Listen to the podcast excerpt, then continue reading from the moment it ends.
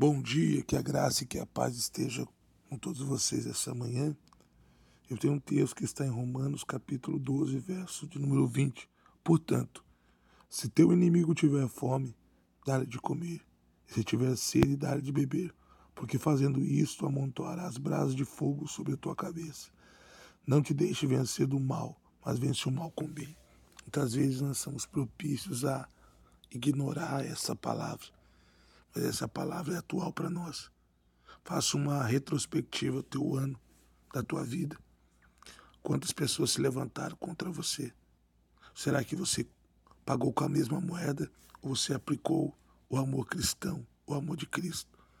Que nessa manhã você possa ser abençoado por Deus, que o Senhor possa abençoar a tua vida, que você possa ser verdadeiro cristão.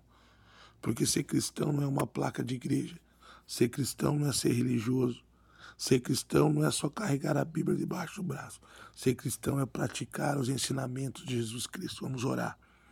Querido Deus, eterno Pai, nesta manhã, Pai, eu apresento vidas, famílias, eu apresento casamentos, eu apresento necessidades. Eu te peço nesta manhã, Pai, que o Senhor venha trazer a cura. Eu dou uma ordem agora, Pai. Esse câncer, esse nódulo, essa depressão, essa fraqueza espiritual, essa fraqueza no sangue, seja agora, Senhor, curada, seja agora liberto, que as cadeias que te secam sejam colocadas por terra agora. Eu consagro um copo com água para cura e para fortalecimento, em nome de Jesus. Um ótimo final de semana para você. Que Deus abençoe sua casa, sua família e se assim Deus nos permitir, segunda-feira nós estamos aqui novamente. Fique com Deus.